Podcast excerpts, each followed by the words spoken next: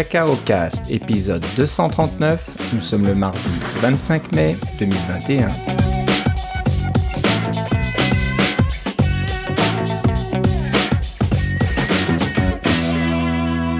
Bonjour et bienvenue à tous dans ce nouvel épisode de Cacao Cast. Comme d'habitude, Philippe Casgrain est avec moi. Comment ça va, Philippe? Ça va très bien, Philippe. Je suis en vacances. Tu es en vacances. C'est vrai que le son te trahit un petit peu. Tu n'as, hein, tu ne parles pas dans ton micro euh, de studio euh, habituel. Alors, euh, où es-tu là? D'où nous appelles-tu? Alors, j'ai décidé d'aller d'aller prendre des vacances en Gaspésie.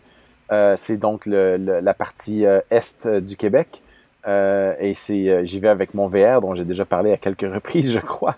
Euh, et la Gaspésie, au moment où on enregistre, la Gaspésie ouvre vendredi. Alors on peut y entrer à partir de vendredi. Et j'ai bien l'intention d'être aux portes de la Gaspésie vendredi pour pouvoir y entrer et pouvoir visiter toutes les choses qu'on a hâte de voir. Il y a un, un musée qui s'appelle le Musée acadien qui, qui a une une exposition sur les maisons mémoire et il y a une de ces maisons-là qui est euh, la maison de l'arrière-grand-père de mon épouse. Donc, euh, c'est dans la famille et euh, ça fait partie de, de, de, l'héritage acadien. On a bien hâte d'aller voir ça. Alors, c'est un prétexte pour, bien sûr, pour prendre des vacances et pour profiter du, du bon temps après cet hiver ma foi, qui a été assez difficile pour plusieurs personnes. Et puis, d'avoir la possibilité de prendre des vacances à ce stade-ci, ça, se porte très bien. Alors, la façon dont je voyage, euh, je suis dans, mon VR, comme j'ai dit, mais on utilise un système qui s'appelle Terrego. Euh, c'est simplement de visiter des producteurs euh, du terroir québécois. Il y en a en Ontario, il y en a dans d'autres provinces aussi, mais on peut pas voyager dans d'autres provinces. Et l'idée, c'est qu'on réserve sur la plateforme euh, jusqu'à au moins 24 heures d'avance. Et il y a des stationnements qui sont disponibles, de 1 à 5 stationnements généralement par producteur. Et les stationnements sont gratuits. Alors, on se stationne sur le... Moi, je suis sur une ferme laitière en ce moment. Il y a un petit stationnement. On se stationne là. Euh, et euh, si on arrive... Euh, on doit arriver un, peu plus tôt qu'un camping ordinaire. C'est pas question d'arriver à 10 heures le soir ou des choses comme ça parce qu'il faut parler à au, producteur, au moins pour, pour, pour dire bonjour et être le moindrement poli. Euh, mais souvent, euh, et très souvent, ils ont une petite boutique. Euh, ici, c'est une assez grosse boutique parce que c'est une ferme laitière, alors il y a une crèmerie et des choses comme ça. Et on en a profité pour acheter du lait directement des vaches qui sont directement, qui sont littéralement à l'autre bord de la rue, et du fromage fait avec ce même lait de vache. Et il y avait du lait au chocolat qui est fait avec du chocolat belge. C'était fantastique. Euh, j'ai bien hâte de, de, de, mettre ça dans mes céréales demain matin. ça va être très, très bon. Alors, c'est simplement pour visiter les, les, producteurs comme ça. Alors, on s'est fait un petit itinéraire avec des producteurs à visiter. Il y a des, il y a des fermes, il y a de l'agriculture, il y a beaucoup de vignobles, il y a des brasseries aussi. Donc, euh, les micro-brasseries au Québec, c'est quelque chose qu'on connaît beaucoup. Euh, alors, il y a toutes sortes de, possibilités pour visiter le, terroir en, VR. C'est vraiment, c'est vraiment chouette. Une bonne façon de voyager. Ouais, c'est vraiment une bonne idée. en effet, je connaissais pas. Donc, euh, c'est uniquement au Québec pour l'instant euh, Non, c'est euh, il y en a dans les maritimes et il y en a un petit peu en Ontario, mais c'est surtout au Québec, car les, les, deux fondatrices de Terrigo sont au Québec. Ok, ben c'est quelque chose que je regarderai de plus près quand on nous laissera traverser la frontière. Oui, c'est ça. En ce moment, tu es coincé dans ton, jusqu'au mois de juin dans, ton, dans, ta, dans ta province. Dans ma province, voilà. Mais ça devrait aller un peu mieux parce que, voilà, tout comme toi, je me suis fait vacciner il y a deux semaines à peu près. Euh, donc on est tous les deux euh, à, moitié vaccinés. Je ne sais pas si c'est le bon terme, mais on a Moi, une je première dose. Je dirais plutôt assez bien protégé. Voilà, ouais, euh, un peu plus protégé, disons, qu'avec rien du tout. donc on, a hâte d'avoir la deuxième dose, mais apparemment au Canada, l'écart entre les deux doses est assez long. Donc moi, il va falloir que je patiente jusqu'à la fin du mois d'août pour avoir la deuxième dose. Euh, donc euh, je vais continuer à faire bien attention euh, d'ici là. mais voilà, comment faire maintenant pour prouver qu'on a été vacciné? Donc, ben, il y a certaines, certains gouvernements qui ont commencé à, à chercher des solutions. Il y, en a certains qui sont toujours à débattre de la constitutionnalité. Est-ce que c'est une bonne idée? Est-ce que ça va plutôt créer euh, des, soucis et puis euh, une, sorte euh, bah, de, de, faire trop de différence entre, entre les citoyens, entre ceux qui sont vaccinés et ceux qui ne le sont pas. Mais bon, pour ceux qui ont décidé de prendre de l'avant, comme le Québec, encore une fois, qui, qui se qui se démarque dans ce domaine-là, ben, le Québec a décidé d'utiliser un code QR pour ça. Donc Philippe, apparemment, je ne sais pas déjà, tu vas nous dire si tu as reçu ton code QR et peut-être nous donner un petit peu plus de détails. Donc je pense que tu as, passé du temps à regarder comment le gouvernement du Québec a réussi à faire un code QR qui ne sacrifie pas trop la vie privée ou qui ne donne pas trop d'informations, mais juste ce qu'il faut. Alors, euh, dis-nous un petit peu euh, qu'est-ce que tu euh, qu'est-ce que tu en penses et puis comment ça marche? Voilà. Alors, quelques jours après ma vaccination, j'ai reçu par courriel un, PDF qui contenait un code QR, pardon, un lien qui me permettait d'aller sur le site du gouvernement pour télécharger euh, ce, code QR-là. Le lien était sécurisé et ça me permet de télécharger un code QR qui m'est personnel à moi. C'est un peu comme un petit... Ils appellent ça une preuve de vaccination. Certains appelleront ça un passeport vaccinal. Ce n'est pas encore un passeport, c'est simplement une preuve. Et euh, évidemment, quand j'ai vu que c'était un code QR, euh, vous savez, nos auditeurs de longue date savent que j'ai un programme, j'ai créé un programme qui lit des codes QR de Via Rail, la compagnie de train canadienne, et qui les transforme en passe, euh, en passe wallet. Donc, ils sont dans, votre dans votre passe, dans votre finalement petit passeport de, carte euh, sur iOS, sur votre iPhone ou iPod, et non pas les iPads, seulement les iPhones. Euh, et euh, qui, vous permet donc d'avoir, au lieu d'avoir un billet électronique qui est un PDF ou un, courriel qu'il faut toujours aller chercher, euh, vous avez cette petite carte-là. Alors je me suis dit, tiens, je pourrais peut-être faire la même chose avec ce code QR, mais d'abord, je veux savoir qu'est-ce qu'il contient parce que ce qui est intéressant, c'est si, dans le cas de, de TrainScan, de, la conversion de billets de train, c'est que je pouvais interpréter le contenu du code QR pour savoir le nom du voyageur, le numéro du train, la date, euh, votre numéro de siège, la gare de départ, la gare d'arrivée. Toutes ces informations-là étaient dans le code QR, ce qui était vraiment très bien. Euh, mais là, je me suis dit, mais qu'est-ce qu'il y a dans ce code QR-là? Alors, évidemment, la première chose que j'ai fait, je l'ai scanné avec TrainScan pour savoir ce que ça faisait. Et dans TrainScan, il y a une fonction qui dit, je ne reconnais pas ce, code, euh, envoyez-le-moi par courriel. Alors là, j'ai fait ça et j'ai pu voir dans mon courriel quel était le code le code QR. Et à ma grande surprise, c'était un code qui commençait par euh, SHC, euh, les lettres S, H et C, deux points et barre oblique. Et si vous êtes le moindrement programmeur, vous savez que euh, c'est, ça représente un espèce de d'URI, donc une, une, ressource. C'est pas HTTP, c'est, euh, SHC. Et qu'est-ce que ça veut dire SHC? Je suis allé fouiller un petit peu. Eh bien, c'est un espèce de standard qui existe déjà qui s'appelle Smart Health Card. Euh, donc SHC. Et ce standard-là euh, définit des façons d'encoder des données euh, qui sont sensibles, des données de santé qui sont personnalisées et qui ont, sont quand même assez sensibles, mais avec différents niveaux de respect de la vie privée. et ce qu'il y a de particulier en plus avec cet encodage-là, c'est que l'encodage est signé. Donc, vous avez euh, un, ensemble de données en, JSON, par exemple. Dans ce cas-ci, c'est du, JSON. Donc, vous avez une espèce de structure de données qui donne euh, de l'information sur la personne qui est vaccinée. Par exemple, c'est un vaccin qu'elle a reçu, donc c'est une preuve de vaccination. Euh, le nom de la personne, sa date de naissance, le vaccin qui a été reçu, la date du, du vaccin, le numéro de l'eau, ainsi que l'endroit où on a été vacciné. Tout ça se retrouve dans ce, bloc d'informations-là. Mais ce qui est encore plus intéressant, c'est que ce bloc d'informations-là contient une signature qui est créée par le gouvernement. Donc, le gouvernement signe cette information-là et encode le tout. Et ça permet à la personne à l'autre extrémité de, valider que les informations de, vaccination sont euh, effectivement euh, bien, euh, valide. Parce que c'est sûr que je pourrais m'écrire un blob de, de, de, JSON qui aurait les mêmes informations, qui dirait que je suis vacciné avec, je sais pas, le, vaccin Pfizer euh, le 21 mai, euh, etc. Mais comme je n'ai pas la signature, du la, clé privée du gouvernement, je ne peux pas signer mon, mon, mon mon ensemble de mon blob de JSON de la même façon que le gouvernement.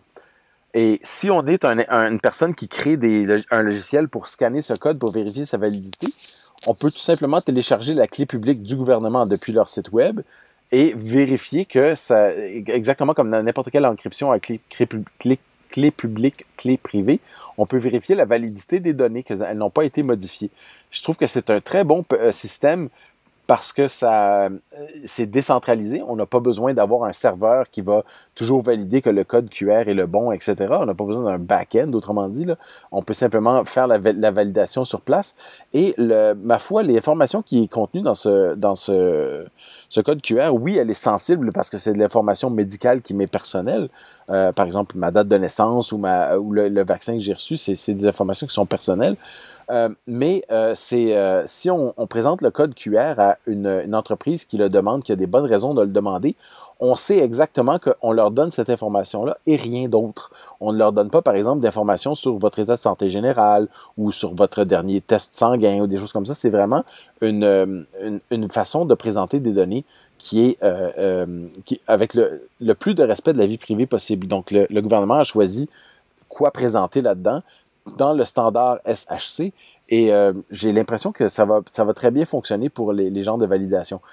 Évidemment, c'est pas la seule validation possible parce que je pourrais, Philippe, t'envoyer mon code QR et tu le, le ferais scanner par quelqu'un et ça, ça fonctionnerait parce que c'est un code QR qui est valide, mais ça dirait Philippe Casgrain. Alors, il faut vraiment voir le nom sur le code QR, qui sort de, qui est extrait du code QR et validé avec une autre pièce d'identité, par, par, exemple un, permis de conduire ou un passeport ou n'importe quelle pièce d'identité avec euh, nom et photo. Là. Donc c'est simplement une pièce d'identité parmi tant d'autres, euh, mais ça donne cette information-là de façon simple et concise.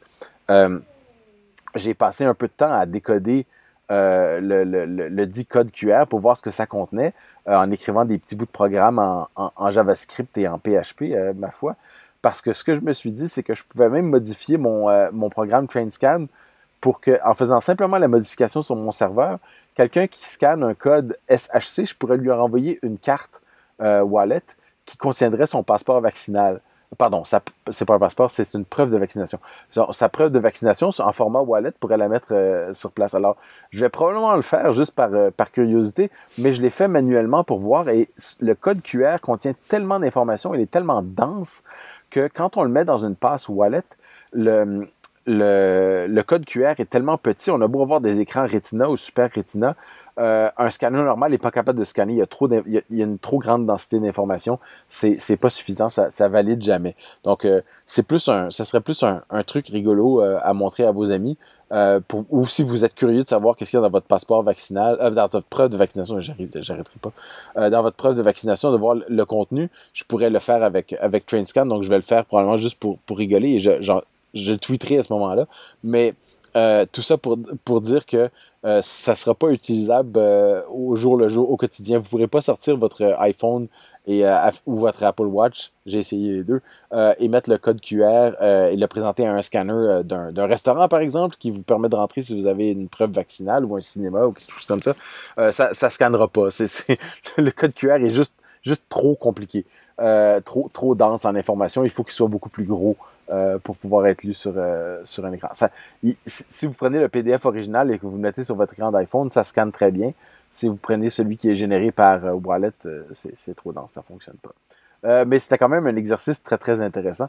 Et je, je, mentionne aussi que si vous voulez plus de détails là-dessus, il y a mon ancien collègue Michael Paulson qui a écrit un, un, petit article de blog. Donc il a fait la même chose que moi, sauf que lui, il a documenté.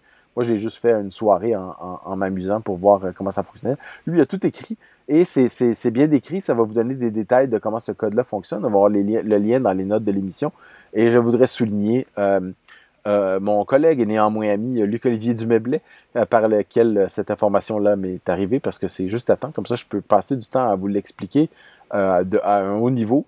Euh, et si vous voulez les détails du bon niveau, vous allez voir le blog de Mickel et euh, vous pourrez même avoir des bouts de code pour, pour vérifier votre propre code QR si vous en avez un, grâce à Mickel.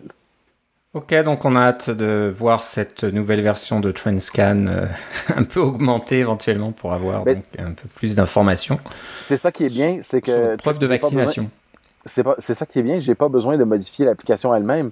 J'ai simplement besoin de modifier le serveur et hop, ça va marcher. Si vous scannez votre code QR, ça, ça va être un peu comme un, œuf de Pâques, là, hein, une petite surprise supplémentaire possible. Ouais, c'est une bonne surprise en effet. Donc, euh, comme tu le disais, euh, pour avoir plus d'informations techniques, là, vous pourrez euh, lire donc le, le blog euh, mikkel.ca. On mettra le, lien complet. Mais bon, si vous cherchez sur le site, vous devriez, vous devriez tomber sur l'article assez facilement.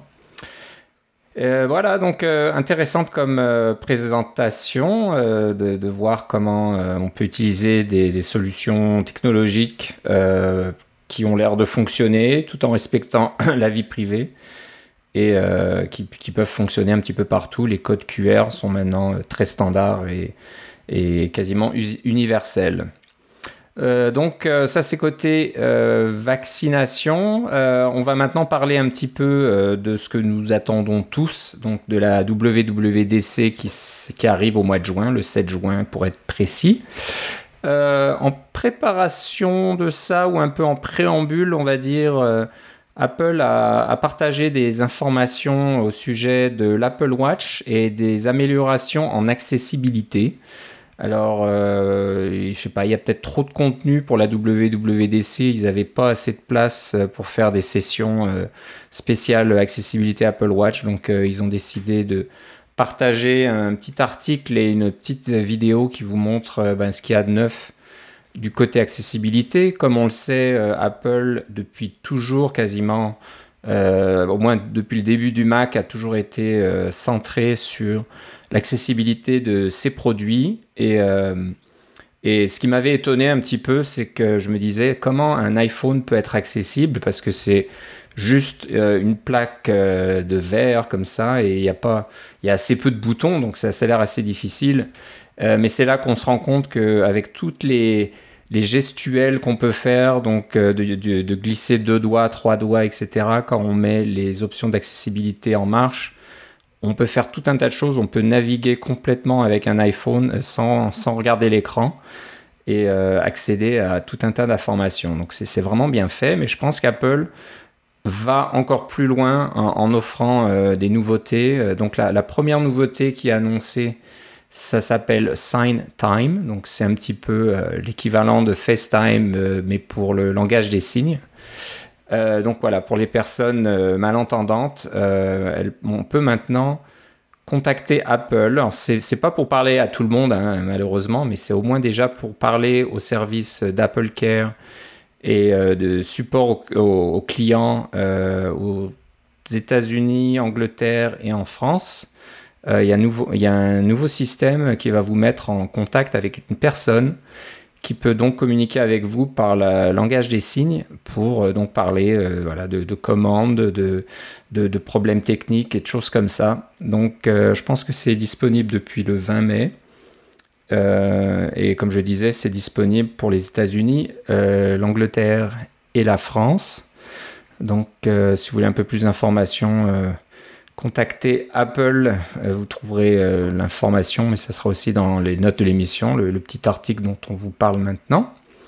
Euh, donc pas mal intéressant, je serais curieux de voir ça un petit peu en démonstration, voir comment ça fonctionne. Est-ce que la personne qui, à qui vous parlez en langage des signes est un, génie là, qui peut répondre à vos questions très techniques, ou est-ce que c'est un interpréteur qui va travailler à côté de quelqu'un qui, qui, connaît la, technique ou quoi. Donc, euh, bon, c'est peut-être qu'ils ont formé. Euh, bah, ils, ont embauché des gens qui connaissent le langage de signes ou ils ont peut-être formé euh, leurs employés à apprendre le langage des signes. Je serais, curieux un peu de savoir quelle est la.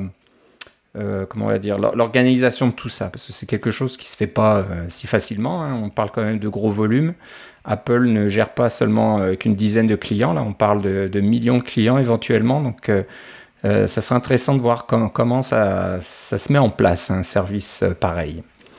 bon, sinon, une autre, une autre technologie qui s'appelle Assistive Touch pour l'Apple Watch, qui est très impressionnante, on va dire. Il y a une petite vidéo qui vous montre comment ça fonctionne. donc, c'est euh, juste avec les mouvements de votre main. Donc vous portez votre Apple Watch au poignet et en faisant des mouvements avec votre main, l'Apple Watch va détecter euh, quel genre de mouvement vous faites. Donc euh, je pense que c'est toute, toute une affaire de d'intelligence artificielle. Ils ont dû voilà donner leur montre à, tout un tas de personnes, leur demander de faire les mêmes mouvements ou des mouvements bien, bien spécifiques. Et l'Apple Watch a enregistré les, des mouvements imperceptibles peut-être au niveau du poignet, le changement de peut-être pas du rythme cardiaque, mais euh, les, capteurs qui sont sous votre montre et qui peuvent voir votre flot sanguin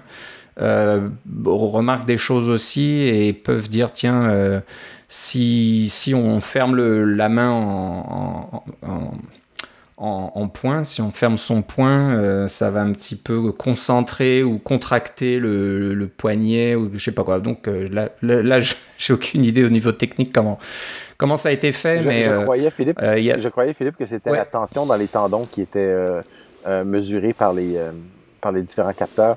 Et c'est pour ça qu'il était capable de mesurer quand on ferme le point au complet. Il y a une certaine tension sur à peu près tous les tendons. Et quand on fait un autre geste, qui est par exemple de joindre le pouce et, le pouce et l'index ensemble, un peu comme on fait le signe OK ou quelque chose comme ça, ça c'est d'autres tendons qui sont un, sous-ensemble des tendons qui sont activés et puis que la, montre est capable de distinguer entre les deux. C'est ça qui est vraiment, vraiment bluffant parce que euh, serrer les poings, bon, c'est sûr qu'il y a des personnes qui sont pas capables de le faire, mais la plupart des gens qui portent une montre sont capables de serrer leurs poings.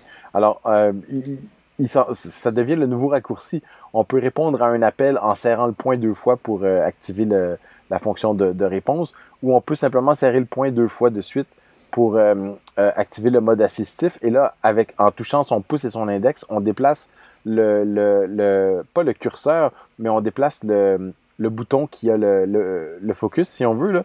Et puis on peut, une fois qu'on a, on a déplacé le bouton, on peut serrer le point à nouveau pour appuyer dessus. Alors ça, c'est le genre de truc qui, vous dites ça, mais d'abord, c'est quand même incroyable qu'on est capable de faire ça, de distinguer entre ces, tous ces différents mouvements. Mais en plus de ça, c'est quelque chose qui est pratique, évidemment, pour les personnes qui n'ont qu'un seul, qu'un seul bras. Hein? Euh, alors, euh, essayez d'utiliser votre montre aujourd'hui en, en ayant qu'un seul bras. Mais le seul bras, il porte la montre. Alors, vous pouvez pas appuyer, vous appuyez avec votre nez hein, ou quelque chose comme ça. On l'a tous fait probablement en hiver une fois d'appuyer de, avec notre nez parce que nos mains sont gantées. Mais euh, euh, il y a toutes sortes de circonstances où, on n'a pas besoin d'être, euh, d'être, euh, d'avoir perdu un bras ou d'avoir un bras qui ne fonctionne pas. Simplement, si on porte quelque chose, on a quelque chose dans sa main, on a un bébé dans son bras, on a un petit chien, on a quelque chose comme ça, on porte un sac, on peut, on peut pas nécessairement lever notre bras jusqu'à notre poignet pour pouvoir appuyer sur la montre. d'avoir ces gestes-là qui sont disponibles pour tout le monde, je trouve que c'est vraiment fabuleux. Ouais, donc euh, ça utilise le gyroscope, l'accéléromètre, mais aussi le, détecteur de rythme cardiaque. Donc euh, tout est utilisé là ensemble. Et euh, encore une fois, je pense qu'ils utilisent le machine learning, je ne sais plus comment dire en français déjà, l'apprentissage machine pour voilà, il n'y a, pas des, ingénieurs qui vont se dire alors comment je peux traduire euh, un pincement entre l'index et le pouce, etc. Ils, demandent juste à des milliers de personnes de faire ce mouvement-là et puis de capter et de capturer les données. Et puis euh, voilà, l'apprentissage machine fait tout le reste. Après, va dire ah, ça, ça c'est la formule. Là, ça veut dire que la personne a, pincé les doigts et euh, on fait quelque chose. Donc oui, c'est assez bluffant, c'est vraiment intéressant. Puis j'aime bien ce, petit curseur que vous pouvez contrôler euh, avec le gyroscope. Donc euh, il se met au centre si vous gardez votre montre complètement à plat et complètement horizontale. Mais dès que vous penchez un petit peu votre montre, c'est comme un ces petits jeux en bois où on fait bouger une bille euh, d'un côté ou de l'autre, là, en, faisant en faisant pencher un plateau, c'est un petit peu la même idée. Et eh ben, vous faites un peu rouler votre curseur d'un côté ou de l'autre, et euh, en fonction de, où il se trouve, ensuite, vous avez juste à, je pense, soit fermer votre poing ou pincer vos doigts pour sélectionner l'endroit où vous vous trouvez. Euh, donc, non, c'est comme tu le dis, c'est vraiment bluffant et ça peut être utile à à donc des gens qui ont un handicap, mais aussi au, grand public, hein, si, si on, veut ça. Alors, je ne sais pas si c'est disponible déjà avec euh, la version actuelle. Euh, non, c'est simplement un, c'est un aperçu. Alors, j'ai l'impression que ça va sortir dans le prochain. C'est un aperçu. Hein. Dans le prochain WatchOS. Et là, ce que ça me dit, c'est que euh, imagine s'ils avaient présenté quelque chose comme ça pendant la keynote. Euh, c'est quelque chose qui, aurait très, très bien pu se présenter dans une keynote d'Apple et dire, regardez, on a amélioré l'accessibilité. Là, ils invitent quelqu'un qui n'a qu'un bras, qui fait ce genre de démonstration-là. Et après ça, ils présentent quelqu'un qui tient un bébé dans son bras, puis là, ils disent, vous voyez, ça, fonctionne pour tout le monde. Alors, ils auraient très bien pu faire ça. Tout le monde aurait dit c'est fantastique, etc.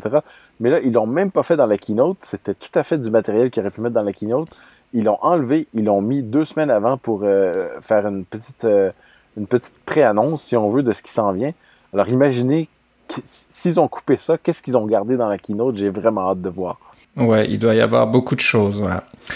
Euh, donc il y a ça, il y a aussi euh, la possibilité d'explorer des images avec VoiceOver. Donc euh, maintenant VoiceOver peut vous donner plus de détails sur des photos. Hein, c'est pas juste une personne devant une maison, quelque chose. Là, là on peut voir voilà le nombre de personnes, le l'environnement, euh, s'il y a des, une forêt, s'il y a de l'eau, euh, s'il y a une plage, etc. etc. Donc euh, là, ça devient vraiment très, très, très, très complet et on peut avoir tout un tas d'informations sur les photos. Et j'imagine il y a encore de l'apprentissage machine là-dedans là, qui vous donne toute cette information.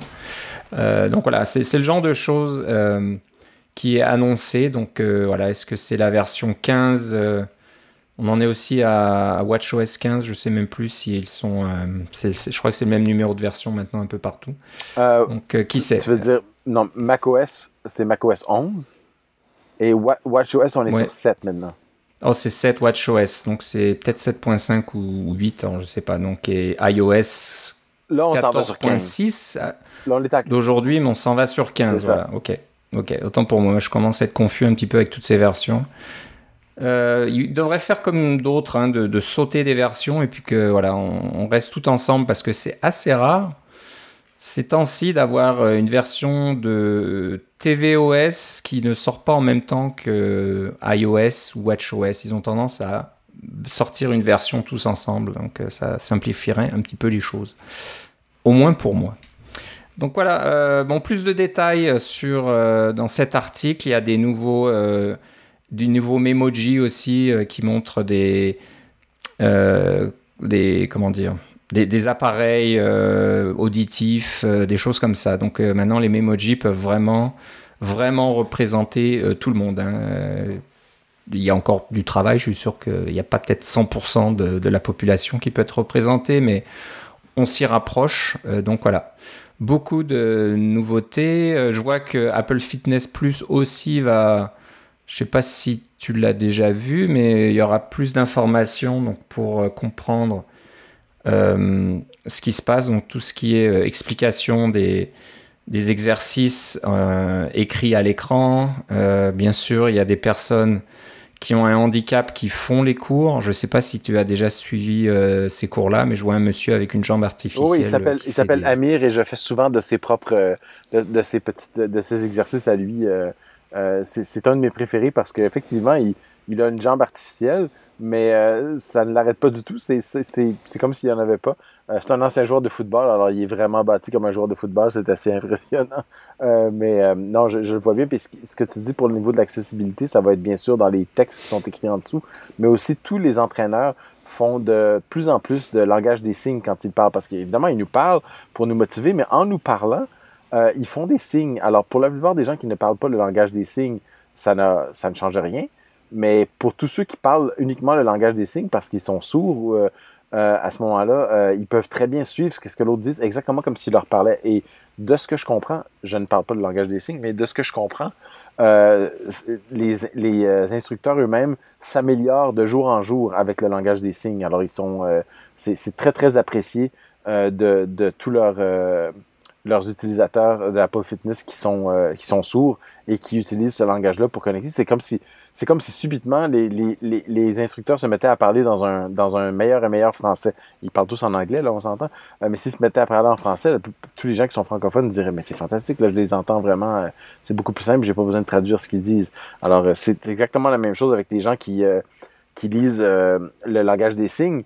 Euh, c'est beaucoup plus rapide pour eux de lire le langage des signes que de lire des sous-titres. Alors, c'est comme si on leur parlait dans leur langue et c'est vraiment très apprécié.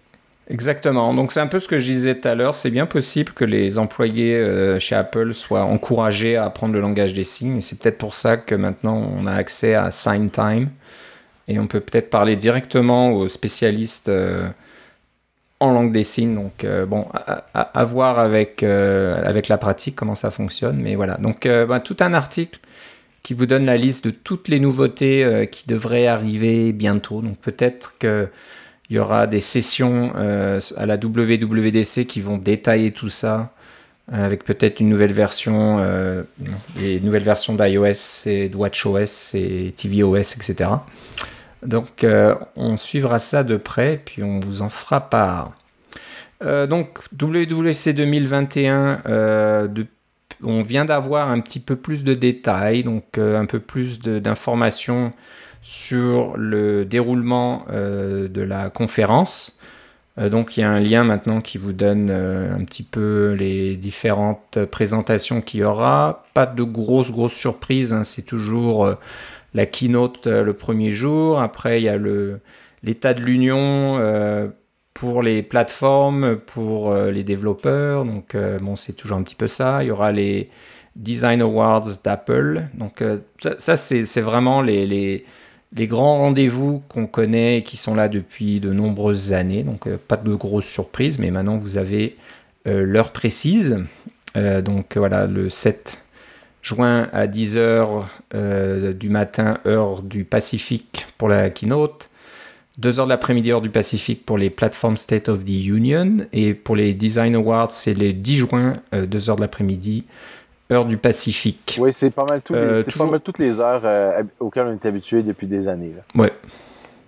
C'est ça, ça n'a pas trop changé. On a accès au labo tu nous as bien décrit la dernière fois ou la fois d'avant comment ça fonctionne. Hein, donc comment maintenant on a accès aux ingénieurs d'Apple euh, par vidéoconférence interposée.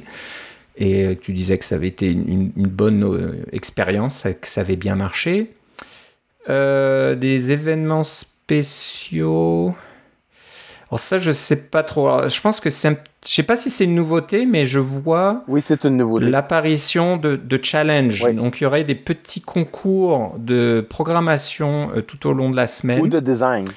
Euh, ou de design. Donc ça, ça a l'air assez intéressant parce que euh, bon, chaque WWDC, il y a des nouveaux SDK, des nouvelles technologies, des nouveaux, des nouvelles boîtes à outils qui sont rendues disponibles en version bêta.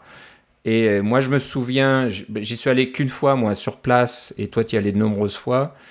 Mais euh, quand on allait euh, directement, par exemple, à Moscone, on pouvait aller dans, cette grande salle où il y avait des connexions Ethernet ultra rapides. Je pense qu'on avait accès direct au serveur qui était peut-être quelque part dans une pièce à côté, où on pouvait télécharger les nouveaux SDK, les nouvelles versions de macOS, iOS, etc., etc. En, quelques minutes. Là, c'était euh, des gigabytes euh, qui étaient téléchargés très rapidement. Et euh, souvent, les développeurs rentrent le soir après avoir bu un coup avec les amis, mais rentrent le soir et puis voilà, vont furieusement regarder un petit peu les SDK. Il y en a souvent qui, dès, dès, le lendemain, présentent déjà des, petits, des petites démos, des petits prototypes qu'ils ont codés pendant la nuit. Euh, c'est un petit peu ça, euh, ou c'était un petit peu ça la WWDC. Maintenant, vous faites la même chose, mais chez vous. Euh, mais je trouve ça intéressant de, faire des petits challenges. Donc, je serais curieux de voir comment ça va fonctionner. Est-ce que on va pouvoir soumettre ces, solutions et puis on pourra voter sur les meilleurs ou des choses comme ça? Ou est-ce que Apple va choisir une petite démo ou, la solution à un challenge et puis la montrer aux autres? Ou alors ça va être juste amusez-vous à faire ça et puis voilà, c'est juste pour votre, euh, votre plaisir personnel, je sais pas trop. Alors, euh, ça va être intéressant. Euh, il y aura des, des, conférenciers invités. Donc ça, il y a toujours eu ça dans les WWDC. Ça se passait souvent le midi. Donc vous alliez chercher votre sandwich Apple qui était plus ou moins bon. Et puis on pouvait remonter dans des salles. Et puis il y avait des, des, vedettes là, qui venaient parler. Euh, comment il s'appelle euh, Maintenant, je me souviens plus. Euh, il y avait le, ce, metteur, metteur en scène très connu d'Hollywood qui est venu nous parler quand j'y suis allé. Le nom reviendra un peu plus tard. qui, a, qui fait les, Star Wars. qui a fait les Star Trek et les, Star Wars. Non, pas George Lucas, le, plus jeune. Ah, J.J. Abrams. JJ Abrams, voilà, qui, qui, venait montrer une, petite, une petite application euh, qu'ils avaient fait pour faire, euh, pour incruster des petits effets spéciaux dans des vidéos.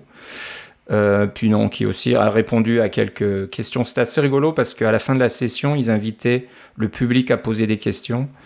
Et puis, euh, je sais pas si on parlait de Star Wars déjà à l'époque, mais euh, il y avait toujours des questions un petit peu qui n'étaient pas vraiment, euh, qui n'avaient aucun rapport avec le développement. C'était plus pourquoi avoir décidé de faire ci ou de faire ça dans le scénario de Star Wars, des choses comme ça. Enfin bref, c'était assez rigolo. Donc voilà, donc ça va être là. Est-ce est qu'il y a eu ça l'année dernière? J'arrive pas à me souvenir s'il y a eu des des conférenciers comme ça qui étaient invités je, aussi me Je, crois que l'an dernier, il n'y a pas eu de conférenciers invités. Je peux me tromper, là, mais je ne me rappelle pas qu'il y a eu des conférenciers invités de la même façon qu'il y en a eu, euh, euh, comme tu dis, les, les midis, euh, les midis dans les années précédentes. Mais là, on dirait que c'est le retour de ça. Et c'est, je crois que l'an dernier, ils ont été un peu pris de court par la, la, pandémie et puis se sont retournés rapidement pour faire une, une conférence qui était, ma foi, très bien. De, de, de, toutes les conférences virtuelles, c'était une des meilleures. Et là, ils ont dit, ben, comment est-ce qu'on peut faire mieux encore cette année? Alors, ils essaient de faire encore mieux pour euh, la, la, conférence virtuelle. J'ai bien hâte de voir. Euh, J'ai bien l'intention de passer une semaine euh, chargée euh, avec, somme toute, pas tant de, dodo. Et pour, pour pouvoir faire ce genre de, de, petits exercices et de suivre le plus de, de conférences possibles et de télécharger tous les SDK. Et bon, je pense que je vais être obligé de mettre à jour mon Internet pour pouvoir voir tout ça en même temps. Ouais, ouais, ça va être pas mal de choses euh, qui vont être disponibles. Donc euh, voilà, comme tu le dis, euh, les choses s'organisent un petit peu. Donc on n'est pas sur place, c'est toujours à distance, mais ils commencent à réintroduire des choses qui existaient avant, introduire des petites nouveautés comme des, des, des, challenges de développement et de design. Et une autre nouveauté aussi, c'est la création, on va dire, de pavillons. Donc euh, c'est comme un peu un chapiteau euh, sous lequel vous aurez euh, tout un tas d'informations et de sessions qui, qui, ont rapport à un sujet bien spécifique. Donc au lieu de, de chercher dans la, dans la centaine de sessions, et puis je sais pas s'il y en a des centaines maintenant, mais il y en avait des centaines, euh, de session, euh, laquelle vous intéresse le plus, euh, etc. Est-ce que cette session est, est vraiment sur le sujet que, sur lequel je vais apprendre plus de choses, eh ben, Apple va vous aider là en, créant ces pavillons en disant voilà, si vous êtes dans le développement Swift UI, allez dans le pavillon Swift UI, il y aura que des sessions à ce sujet-là, il y aura que des, des labos, des challenges en Swift UI, toutes ces choses-là.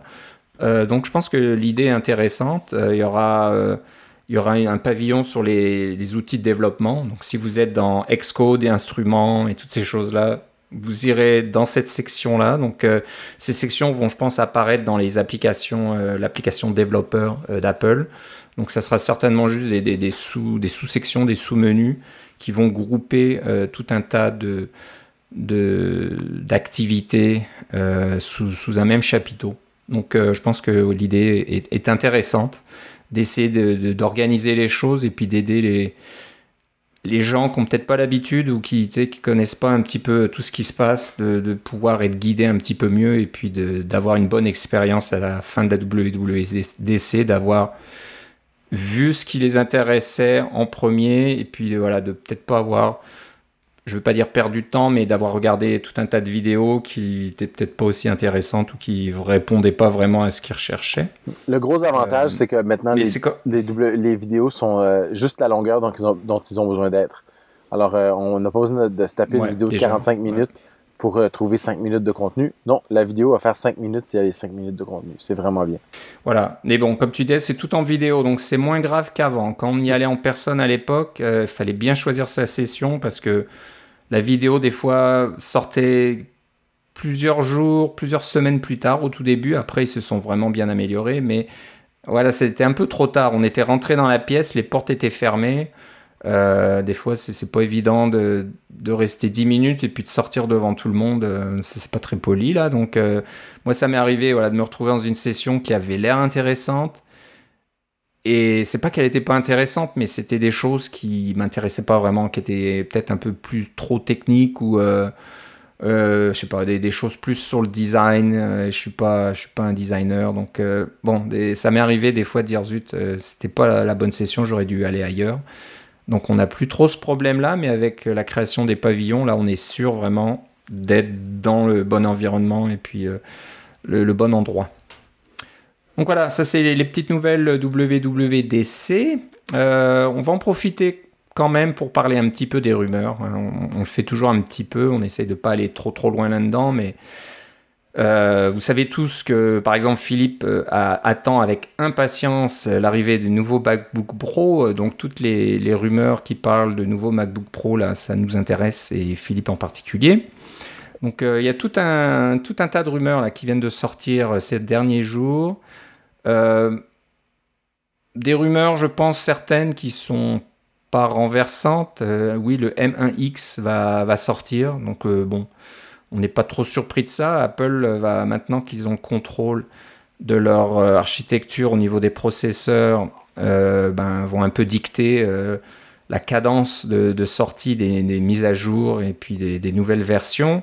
Donc je pense qu'on va revenir un petit peu dans, la même cadence qu'on a vu sur les iPhones et sur les iPads, donc les A12, A12Z, les les bah, 14 et etc. Là. Donc maintenant, on va passer avec les M1, M1X et M2. Et de toute façon, le iPad Pro contient maintenant un, M1. Alors, il n'y a plus de différence entre les puces pour, euh, pour euh, iOS et les puces pour macOS. Oui, c'est ça. Donc, euh, on verra peut-être à, à l'automne si l'iPhone lui aussi passe à une certaines versions du M1 et puis que la série A est terminée pour de bon. On verra, on ne sait pas encore. Euh, donc là, on parle du M1X MacBook Pro, on parle du Mac Mini et puis du iMac Pro. Alors j'ai vu un petit peu de choses sur le MacBook Pro, sur le Mac Mini, iMac Pro, je sais pas trop, mais je pense que c'est aussi le M1X. J'ai entendu même parler des M2 pour le MacBook Air, mais à mon avis, ça ne sera pas pour la WWDC. Donc si on suit un petit peu la, cadence habituelle, on verra les M2 sortir euh, plus tard en fin d'année. Donc on a eu les M1, les, MacBook Air M1 qui sont sortis en fin 2020.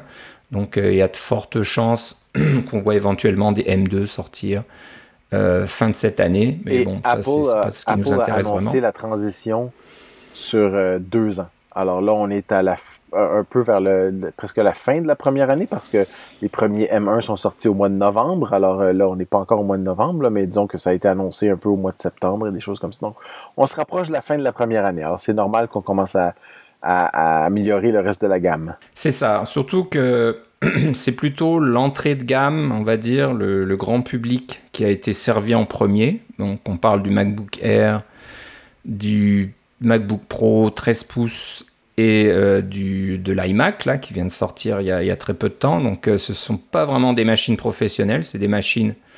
Bon, si on les compare aux machines professionnelles de la génération précédente, oui, on pourrait dire que c'est des machines professionnelles parce qu'elles sont bien plus rapides que n'importe quelle machine Intel euh, qu'on peut acheter chez Apple aujourd'hui.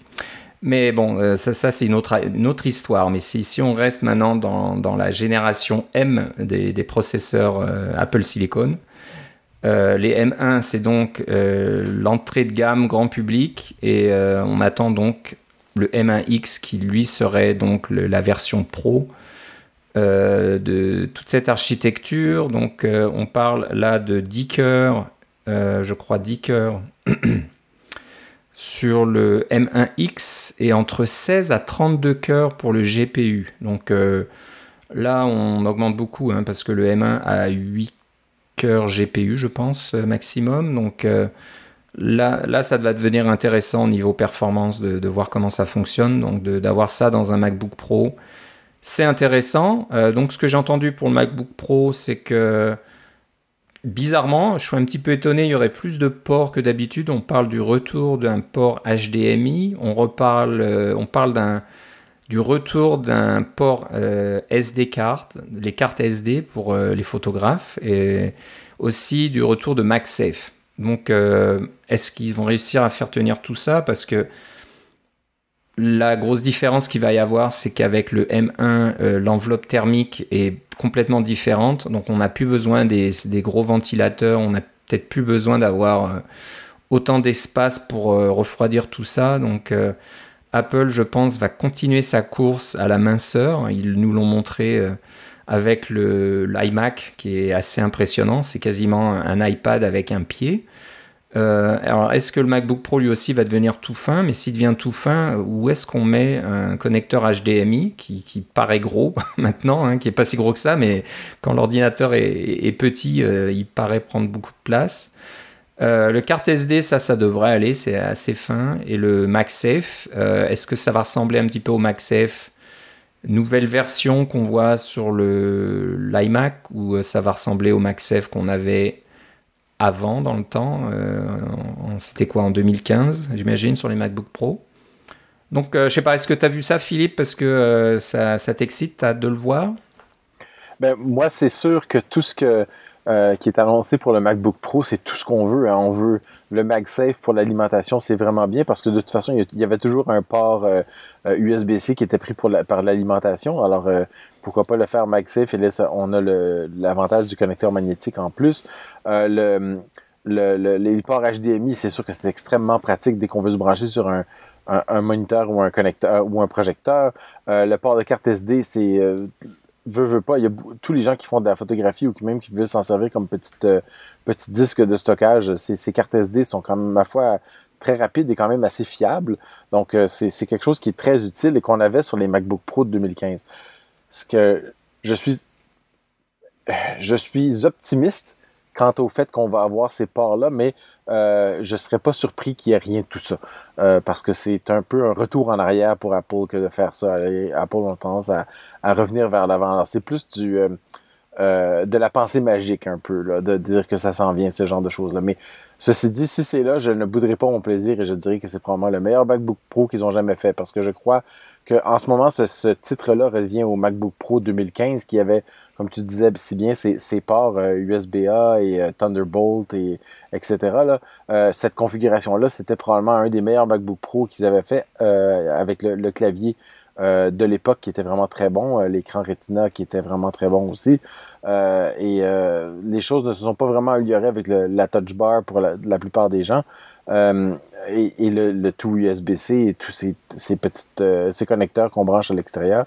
Donc j'espère que ça va venir, mais il y, a, il y a, un petit peu de pensée magique là-dedans. C'est ce qu'on veut et, et, donc Apple va le faire. mais euh, pour ce qui est de l'épaisseur de l'ordinateur, n'oublie pas, dans un, contrairement à un iMac, il y a besoin d'avoir une batterie dedans. Euh, j'espère qu'ils vont utiliser l'espace pour mettre euh, une assez grosse batterie pour pouvoir avoir toute la puissance dont on a besoin dans un MacBook Pro pour piloter un écran gigantesque et pour pouvoir faire ça pendant longtemps sur une batterie. Si je pouvais utiliser Xcode pendant toute une journée, euh, en compilant, compilant, compilant tout le temps, euh, alors que sur un MacBook Pro actuel, ça dure à peine deux heures et la batterie est vide. Si on peut faire ça pendant une journée parce que il y aurait la même batterie, mais que c'est un M1 qui mange beaucoup ou un M1X qui mange beaucoup moins d'énergie, ça serait fabuleux.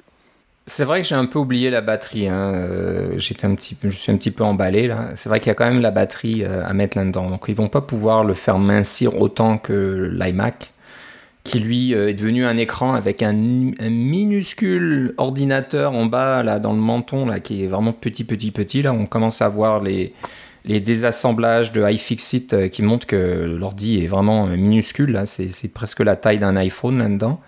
c'est vrai que pour le, MacBook Pro, l'ordi va être petit aussi, va prendre moins de place, donc ça va être remplacé par la batterie, mais il faut garder la batterie.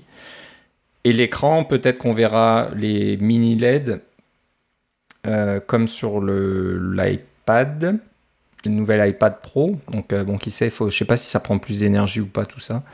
Mais euh, c'est vrai que la batterie, ça serait pas mal. On a vu avec le MacBook Air que le M1 consomme beaucoup moins, donc le MacBook Air a quasiment une autonomie infinie, entre guillemets, je rigole un petit peu, mais ma fille qui a un MacBook Air, quand elle m'en parle, elle dit, oh, je me souviens plus quand je l'ai je l'ai rechargé la dernière fois. Donc euh, on en est arrivé à ce point-là où c'est devenu comme un, presque un iPad. Là, on le prend et puis euh, on s'attend à ce que la batterie euh, soit toujours chargée et qu'on puisse l'utiliser. Donc le MacBook Air fait ça, en espérant que le MacBook Pro puisse nous apporter un petit peu cette façon d'opérer avec une batterie qui dure bien plus longtemps qu'aujourd'hui, surtout voilà, donc pour une utilisation professionnelle. Euh, puis je suis d'accord avec toi pour les ports. Moi, j'étais un petit peu surpris de lire ça, que je, je vois pas pourquoi Apple s'embêterait. Hein. Ça fait quand même depuis 2016, euh, donc depuis que les, les, les, MacBook euh, avec les claviers, les claviers, comment ils s'appelaient déjà? Papillon là. Ah, ah, avec les touches papillons là, les, claviers ultra minces. Ouais. Les, ouais, tout, voilà, ces fameux trucs, euh, ils, ont laissé tomber les ports HDMI euh, complètement et je vois pas pourquoi cinq ans plus tard ils allaient euh, les, les, faire revenir. Donc je suis un petit peu étonné. La, la, seule chose, la, seule chose, qu'on peut va nous donner c'est qu'il y a eu un changement de garde au niveau du design chez Apple. Alors peut-être que finalement ils, vont avoir vu la lumière au bout du tunnel. C'est possible, on, verra bien. Donc, je sais qu'il y, a des pros, ça les intéresserait de ne pas avoir ces, petits adaptateurs USB-C, euh, de, de faire des choses vraiment de base plus facilement. Donc, on, verra bien. Côté Mac Mini, ça sera un Mac Mini un peu plus fin. Euh, encore une fois, c'est pas mal logique, hein, parce que donc le Mac Mini M1 qu'on a aujourd'hui, c'est exactement la même taille que le Mac Mini Intel qui chauffait beaucoup et qui avait besoin de pas mal de, ventilation là-dedans. On se rend compte que le Mac Mini M1, euh, il est plein de vide. Quand, on le désassemble, eh ben, c'est quasiment rien dedans avec un assez gros ventilateur et beaucoup de vide. Donc euh, ça n'a pas trop de sens de garder cette forme-là. Donc euh, on parle donc d'un Mac Mini peut-être à moitié moins épais peut-être et qui utiliserait lui aussi euh, le nouveau connecteur euh, comme l'iMac, c'est pas vraiment MagSafe. Euh, j'ai cru comprendre que c'était magnétique, mais si on tire dessus, l'aimant est assez résistant. Hein, donc c'est pas le MagSafe que vous avez, qu'on a eu dans le temps sur les MacBook Pro où il faut vraiment à peine toucher le fil. Donc et, le, connecteur se détache. Donc votre MacBook Pro n'a ne risque pas de glisser de la table et tomber par terre, mais je suis pas sûr que le connecteur comme celui de l'iMac aujourd'hui euh, fonctionne de la même façon. Donc si vous essayez de passer en espérant qu'il se détache, c'est pas 100% sûr. Il y a peut-être une chance que votre iMac tombe du bureau. Euh, donc voilà, si vous, euh, avez le nouveau nouvel iMac ou vous pensez l'acheter, faites attention, testez avant euh, d'une façon sécuritaire avant de, s'assurer que le, le, fonctionne comme vous le voulez. Euh, donc voilà, ça serait plus ou moins les, seuls changements pour le Mac Mini, qui aurait lui aussi un M1X, donc euh, là on n'est pas surpris non plus. Mais voilà, ça serait un Mac Mini un peu plus pro, comme on a eu le Mac Mini Pro, on va dire aussi en. Celui qui était serveur finalement, c'était le Mac Mini serveur. Qui faisait plus serveur, voilà. qui coûtait pas mal plus cher, mais qui, avait des bonnes configurations. Euh, euh, donc on pouvait le monter pas mal en, disque et en mémoire pour faire des, bons, des bons serveurs. Donc voilà, ça serait ça pour le Mac Mini. Et pour l'iMac Pro, je sais pas trop, j'ai pas trop vu les rumeurs, je sais pas ce qu'ils annoncent, euh, à part éventuellement, je pense, un écran de 30 pouces. Ce qui serait pas mal parce que l'iMac jusqu'à présent était limité à 27 pouces, y compris l'iMac Pro. Euh, donc ça serait sympa de voir un petit peu plus euh, un iMac un petit peu plus large avec un écran un peu plus grand. Donc euh, ça serait intéressant de voir. je ne sais pas si Philippe, toi, tu as vu des choses passer à ce niveau-là, mais l'iMac Pro, j'imagine que lui aussi va un petit peu suivre la même lancée, utiliser le M1X et euh, ressembler comme de gouttes d'eau euh, au nouvel iMac. Oui, ça serait, ça serait pas surprenant, mais honnêtement, j'ai rien vu passer à ce niveau-là. Je, me suis plus attardé au, euh, au MacBook Pro. Ouais, donc voilà, je pense que c'est ça. Moi, j'avoue que j'ai cru entendre parler d'iMac Pro, mais voilà, j'en sais pas plus, donc on va pas se lancer là.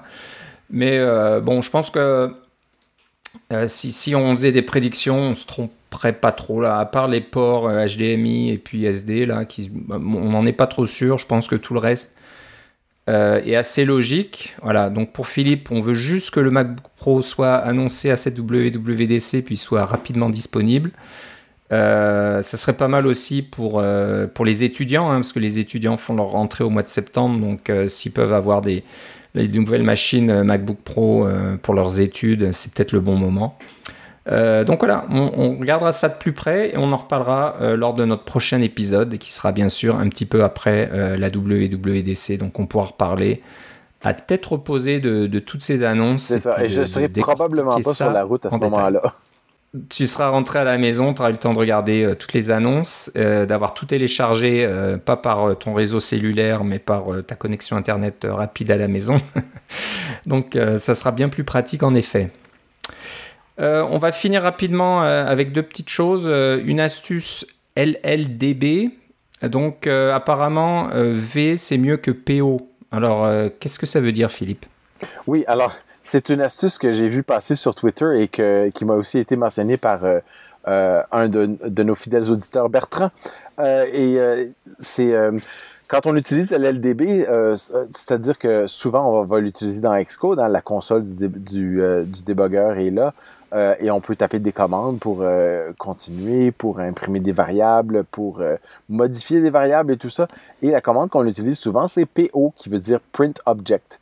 Euh, ou même P qui veut simplement dire print. Alors print, euh, je pense que je pense que print quand on, on y envoie un objet, c'est un alias pour PO et quand on y envoie une structure, ça fait carrément juste un print.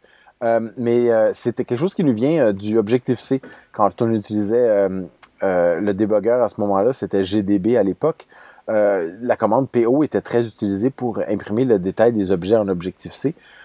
c'était une, commande intégrée. Et si vous utilisez euh, Swift, vous avez sûrement remarqué que cette commande-là, elle marche pas tout le temps. Euh, alors qu'en théorie, elle devrait, marcher tout le temps, mais des fois, il y a des, grands, des longues pauses euh, à, l'utilisation de, PO. Probablement parce que cette commande-là essaie d'en faire beaucoup, elle fait de l'introspection, essayer de voir toutes sortes de choses à l'intérieur de la variable, euh, lui demander de se définir, de se décrire elle-même, exécuter du code, etc. C'est probablement quelque chose d'assez complexe, l'implémentation de PO. Eh bien, euh, V, la commande V, ça veut simplement dire euh, frame variable, c'est la variable de, du euh, frame, c'est le quand on s'arrête dans le débogueur, on voit tous ces niveaux-là, le niveau 0, 1, 2, 3, 4, 5, etc. Ce sont les différents frames du débogueur qui indiquent la pile sur laquelle on travaille. Eh bien, V, ça veut dire frame variable, ce qui vous permet d'imprimer une variable qui est présente dans le, frame actuel, ce qui est évidemment ce qu'on veut faire avec PO la plupart du temps mais sauf que euh, ça marche beaucoup plus souvent d'utiliser V que d'utiliser PO. Euh, c'est plus rapide et c'est plus fiable. Euh, donc, je l'ai expérimenté moi-même. C'est juste que ma mémoire musculaire écrit toujours PO. Alors, je pense que je suis à la veille de mettre un alias de PO à V pour essayer d'utiliser V le plus souvent possible. ça me semble être plus fiable et plus ralentir moins mon, mon débogage. Ouais, donc euh, en plus, vous allez euh, gagner en productivité parce que vous avez à taper une seule, un seul caractère au lieu de deux. Donc, ben voilà. Euh, voilà. Est-ce que voilà, vous allez augmenter votre productivité de 50% Peut-être pas, mais ça peut aider. donc voilà, il y aura le, petit tweet dans les notes de l'émission et puis voilà. Mais, mais, sinon, vous avez juste à taper V puis devant votre variable, ça devrait vous afficher quelque chose. On va terminer par un petit truc rigolo. Je pense que les gens font des collections d'un peu de tout et n'importe quoi. je pense que ça rentre un peu dans cette catégorie. Euh, comme vous le savez, euh, avec l'introduction de iOS 14.5, il y a euh, cette nouvelle fonctionnalité qui s'appelle App Tracking Transparency, ATT. donc c'est cette, euh, fonctionnalité qui vous permet de décider si euh, des applications et leurs services associés peuvent vous suivre sur euh, Internet ou bah, sur votre appareil, j'imagine, iOS, mais sur Internet en général. Donc on sait que Facebook était pas trop content de l'introduction de de, de, do not track, là, on va dire, de ne veuillez pas me suivre. Euh, en disant que ça allait euh, les ruiner plus ou moins. Donc euh, bon, je sais pas où ça en est. ce que je sais, c'est que cette fonctionnalité a beaucoup de est très populaire. je pense qu'il y a seulement ce que j'ai vu il y a peut-être quelques jours, c'est seulement 4% des utilisateurs qui ont décidé de laisser les applications les suivre un petit peu partout sur Internet. Donc voilà, je pense que voilà, les gens qui utilisent iOS pensent que leur vie privée a une certaine valeur et je suis complètement d'accord avec eux. Donc voilà, c'est pas juste pour parler de ça, c'est pour parler de quelqu'un qui fait la collection de tous les messages, alors peut-être pas tous euh, qui existent là dans, dans, le monde entier, mais de beaucoup d'applications. Je pense que vous devez certainement pouvoir partager le message que vous voyez vous dans votre application ou une application que, que vous voyez. Hein. donc c'est pas c'est pas le, développeur du site qui fait ça tout seul là, mais ça y est, je pense que si vous cherchez quasiment n'importe quelle application que, qui peut éventuellement euh, demander de suivre, de, vous suivre sur Internet, euh, de suivre votre activité, euh, voilà, aura un message avec un texte bien particulier. Donc les options, c'est toujours les mêmes. Hein. Vous choisissez soit de dire à l'application de ne pas vous suivre, ou alors vous la laissez vous suivre, vous lui donnez l'autorisation. Donc ça, c'est Apple qui contrôle ces deux réponses-là. Par contre, le titre aussi, c'est toujours le même. Hein. c'est est-ce que vous voulez euh, attends, je, pense que je peux choisir français. On va voir à quoi ça ressemble en français. Voilà. Euh, autoriser telle application à suivre vos activités dans les applications et sur les sites web d'autres sociétés. Donc ça, c'est aussi Apple qui choisit le titre, à part juste le nom de votre application ou de l'application. Par contre, entre les deux, euh, ben voilà, vous avez du texte libre que le développeur peut choisir. Donc euh, ça peut être tout simple. Hein, un exemple, l'application L'équipe euh, du, journal L'équipe va juste dire cette information sera utilisée pour personnaliser vos publicités. Et puis c'est tout. Et par contre, je vais essayer de voir si j'arrive à trouver Facebook. Parce que Facebook, eux, bizarrement, je les trouve pas. Non, alors Facebook, c'est un peu différent. Facebook, ce qu'ils vont faire, c'est qu'avant de vous demander la question, euh, et puis le texte de la question est tout simple, hein, c'est, euh, ça permettra à Facebook de vous fournir de, une meilleure expérience euh, en, publicité, on va dire. Donc c'est pas plus long, hein, c'est juste une petite phrase, mais avant ça, ça va vous afficher toute une page dans leur application qui va vous expliquer iOS va vous demander votre autorisation, etc. Alors sachez que si vous disiez, non, euh, ça va limiter votre expérience, on ne pourra pas vous donner le, même service, etc., etc., etc. Donc eux, ils, préparent un petit peu euh, le terrain parce que la boîte de dialogue fournie par Apple est assez limitée. On ne peut pas euh, mettre cinq paragraphes d'explication là-dedans. Euh, voilà. Mais sinon, euh, donc le, site qui s'appelle attprompts, attprompts.com a plein, plein, plein, plein, plein de ces, euh, de, de, ces boîtes de dialogue en anglais, chinois, français, hébreu, je pense, italien, japonais, polonais, etc., etc., etc. Donc c'est assez rigolo. Euh, Et, ce que j'aimerais souligner, c'est que ce oui, Comme je disais, vous pouvez même. Ce que j'aimerais souligner, c'est que ce site-là est, c'est du contenu généré par les utilisateurs. Donc, c'est euh, chaque personne envoie sa, sa, copie.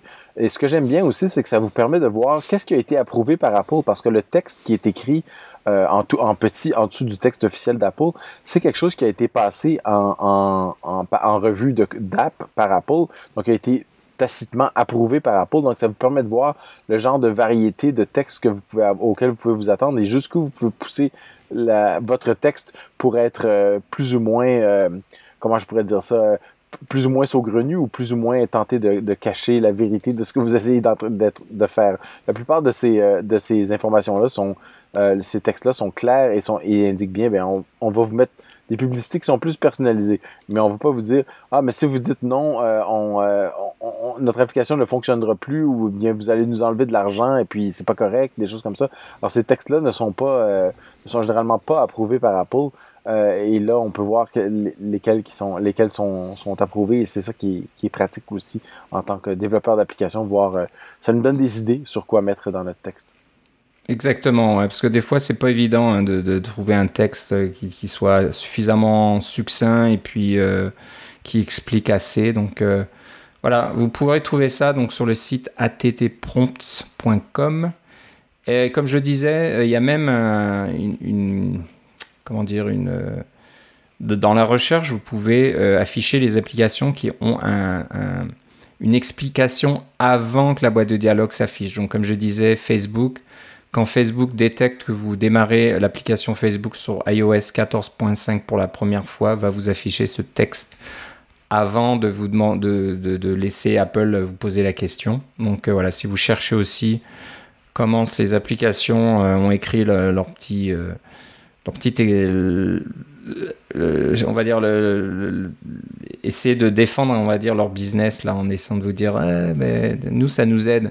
Peut-être qu'il y a des applications qui, ont une bonne une bonne raison de, de vous suivre mais bon certaines n'en ont peut-être pas une non plus. Donc euh, intéressant intéressant de trouvaille Philippe. Donc euh, encore une fois attprompts.com il y a toujours euh, voilà, une façon de, collectionner un petit peu tout sur internet y compris les boîtes de dialogue. Voilà, on arrive à la fin de notre épisode aujourd'hui. Euh, si vous voulez nous écrire, vous pouvez nous écrire à cacaocast.gmail.com. Vous pouvez euh, voir tous nos épisodes sur cacaocast.com. et puis, Philippe, je ne sais pas si tu vas te déconnecter complètement de Twitter ou si tu vas envoyer des petits tweets pendant tes vacances, mais bon, si jamais tu le fais, où doit-on aller? Ça va être sur Twitter, comme tu l'as dit. Euh, ça va être sur Philippe C, L-I-P-P-E-C. Et pour moi, euh, si vous voulez savoir quand un nouvel épisode va être euh, publié, vous allez sur CacaoCast sur Twitter aussi, le compte CacaoCast.